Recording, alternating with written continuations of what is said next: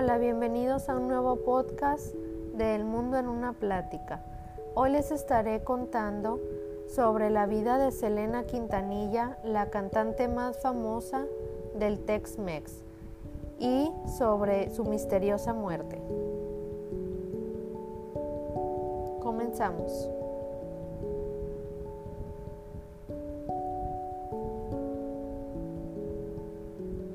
El 31 de marzo de 1995, la vida de una joven y prometedora estrella del pop fue apagada cruelmente, arrebatada por una amiga y colega, a quien la cantante había confiado su sustento. La cantante nacida en Texas, Selena Quintanilla, estaba siendo catalogada como la Madonna latina en ese momento, no solo porque también adoptó un solo apodo, sino porque su estilo atractivo sexual y voz reconocible al instante la habían convertido en un ícono en el norte de México y del sur de Estados Unidos. La reina del Tex-Mex, una fusión de polka, country y jazz, popular en Texas y sus alrededores. Nunca tuvo la oportunidad de expandir su reinado a otros rincones del mundo, pues fue asesinada a sangre fría con solo 23 años de edad. Hoy, más de dos décadas después, los millones que amaba la música de Selena y la veían como un modelo a seguir, aún lamentan su pérdida y aún insultan a su asesina. Esta es la verdadera, no contada, de su trágico asesinato.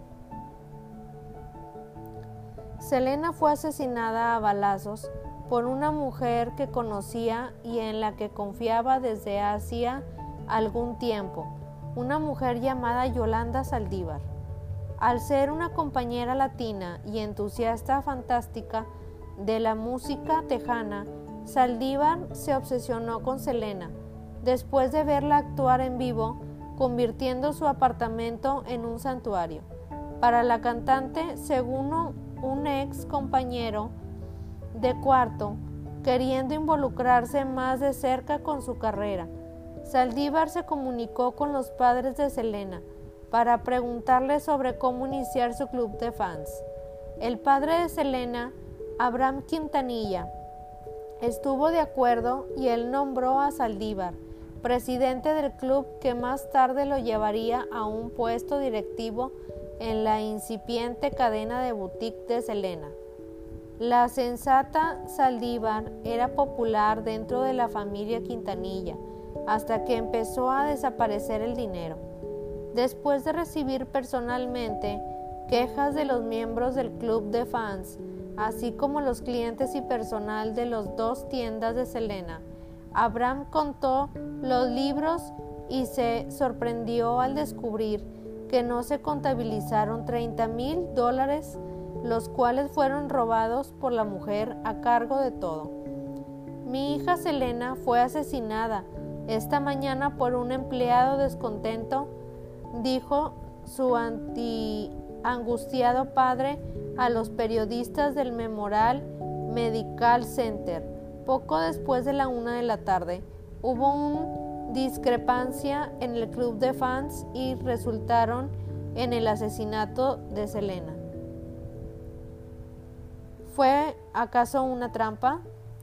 Pues Aldívar negó haber cometido algún delito cuando la, interrogaron sobre robarle a la familia. Pero según un informe de New York Times, hizo un depósito de 100 dólares para una pistola sobre dos días después de ser confrontada. Al darse cuenta de que todo había terminado, acordó encontrarse con Selena en un motel llamado Days Inn, en la ciudad natal de la cantante, Corpus Christi, y le dijo que necesitaba explicarle las cosas en persona. Sin embargo, se llevó la pistola y cuando se enteró de que Selena había venido a despedirla, la sacó de su bolso. Selena recibió un disparo en la espalda mientras huía de la habitación pero la bala penetró justo debajo del omoplato derecho y cortó una arteria vital Aún así, la cantante siguió corriendo y pudo correr una distancia considerable hasta el vestíbulo del motel, a tiempo para nombrar al culpable. La recepcionista del motel, Shauna Vela, descubrió más tarde cómo la superestrella hispana dejó un rastro de sangre de cientos de metros de largo detrás de ella mientras escapaba, y luego se derrumbó frente a su escritorio. Vela le dijo a la cantante que Selena gritó, ella me disparó, está en la habitación 158. Cierra la puerta o me disparará de nuevo. La última palabra que pronunció la cantante, moribunda antes de perder el conocimiento, fue Yolanda. Como si nombrarla no hubiera sido suficiente, Selena se derrumbó agarrando un anillo de diamantes que había sido un regalo de Saldívar, dejando muy pocas dudas sobre lo que había sucedido. Las autoridades deducieron más tarde que Selena estaba en el proceso de devolver el anillo, cuando la empleada descontenta perdió la cabeza y le disparó y abrió. Después del tiroteo, Saldívar se dirigió a su vehículo para huir, pero varios policías la intervinieron rápidamente en el estacionamiento. Cuando les llegó la noticia de lo que había sucedido y a quién y a quién le había sucedido, la sospechosa se apuntó de inmediato con su arma y amenazó con suicidarse. En el acto, lo que provocó un enfrentamiento con las autoridades que duró casi 10 horas.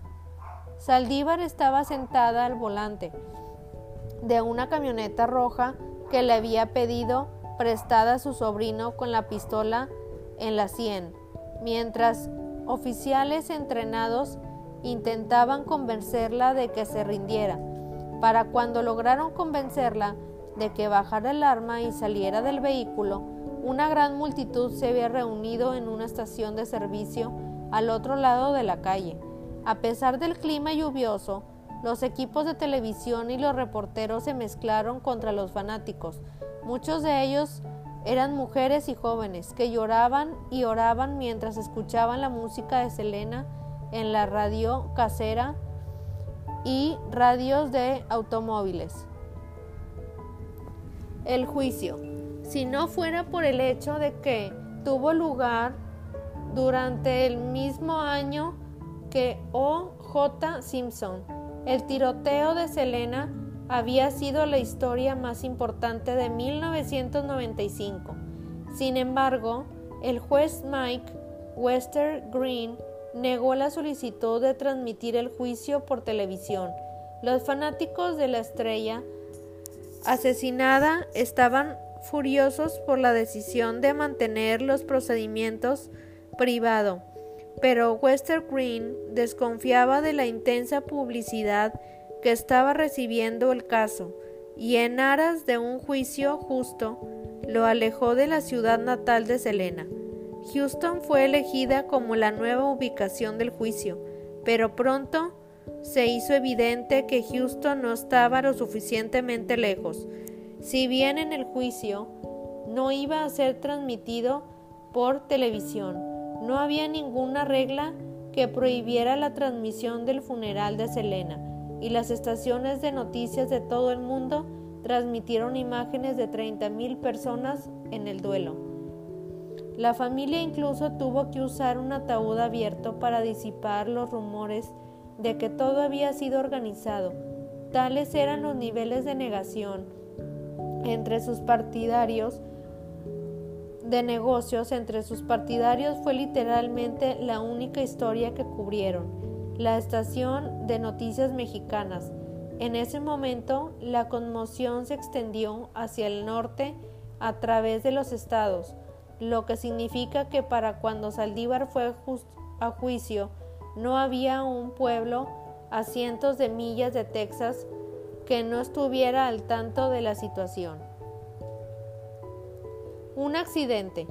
Fue durante casi 10 horas que pasaron en desacuerdo en un estacionamiento de Days Inn que Saldívar dio por primera vez su versión de los hechos que tuvieron lugar en la habitación 158 y explicó a los oficiales que había disparado contra Selena, por accidente porque no tenía experiencia con un arma de fuego. Según Saldívar, fue ella quien le dijo a Selena que pretendía poner fin a su relación de laboral, lo que provocó que la cantante se aventara a su espalda. Se acabó, Selena. Ya no puedo trabajar para ti, afirmó, haber dicho en respuesta. Ella bajó, me agarró de los pies y me dijo que no la dejara. Continuó Saldívar, y cuando caminaba hacia la puerta, iba en ángulo.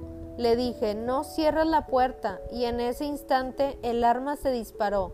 Si bien aparece una historia poco probable, el hecho de que la policía no lo haya incluido en su declaración oficial casi les arruina el juicio. Fueron los oficiales de policía de Corpus Christi los que hicieron el arresto, aunque Texas Rangers también fueron llamados a la escena y uno causó revuelo cuando le dijo a la corte que Saldívar no estaba contenta con la redacción de la confesión que le hizo a la policía.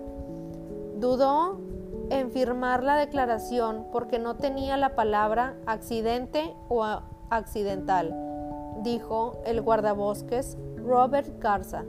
No reflejaba lo que ella había dicho según ella. Confesión forzada o no, el jurado simplemente no creyó la historia de Saldívar, de que el arma se disparó por sí sola. Su defensa intentó pintar un cuadro del trabajo descuidado de la policía local y culpó de todo el evento al autoritario padre de Selena. Saldívar alegó que Abraham Quintanilla la odiaba, difundió rumores de que era la lesbiana e incluso lo acusó de violarla, lo que él negó al final. Su abogado llamó a un total de cinco testigos, tres miembros del personal del motel, un policía y el maestro de séptimo grado de Saldívar, mientras que la fiscalía llamó a 33 presentando más de 120 pruebas a los jurados. En conclusión, y por obvias razones, Yolanda fue declarada culpable de asesinato en menos de dos horas de liberación. Por suerte, para Saldívar, la pena de muerte estaba descartada porque el homicidio carecía de las circunstancias agravantes de un delito capital. Sin embargo, eso no pareció consolarla. Cuando se le preguntó si tenía algo que decir sobre el veredicto de culpabilidad, Saldívar respondió, No, señor, y luego lloró cuando el juez la sentenció a cadena perpetua, sin posibilidad de libertad condicional durante 30 años. Pero, ¿acaso hubo un embarazo? En el 2016, Saldívar dio una rara entrevista televisiva desde detrás de las rejas en la que explicó una parte de su historia que previamente había sido descartada como un rumor. Selena estaba embarazada cuando le disparó. La confidente convertida en asesina de la cantante afirma que le prometió a Selena que llevaría este secreto a la tumba. Después de escuchar que le mencionaba a una amiga que estaba embarazada, las personas que no quieren conocer la vida personal de Selena y solo se preocupaban por el aspecto de la celebridad no le hacen justicia, dijo Saldívar, porque sufrió mucho. Saldívar continuó explicando que la Selena que los fanáticos conocían no era la misma mujer que vio luchar con el peso de la expectativa sobre sus hombros, tanto a nivel profesional como personal. El público cree que Selena siempre fue tan feliz y alegre, pero no lo fue, dijo dijo y la vi llorar. Por su parte, el esposo de la cantante, Chris Pérez, siempre ha descartado las afirmaciones que su esposa estaba embarazada en el momento de su muerte y se ha enojado cada vez más con los rumores sobre la vida privada de Selena. A lo largo de los años, había algunas cosas que eran simplemente ridículas, dijo. Lo que me molestó es que lo dijeron como si fuera un hecho, como sé que esto es cierto y realmente me enojó. ¿Cómo les pareció la historia de Selena? La verdad, a mí me pareció muy interesante y hay algunos datos que yo la verdad no sabía. Así que si ustedes no sabían todos estos datos, pues espero que les haya gustado y nos vemos en otro, en otro próximo podcast. Hasta pronto.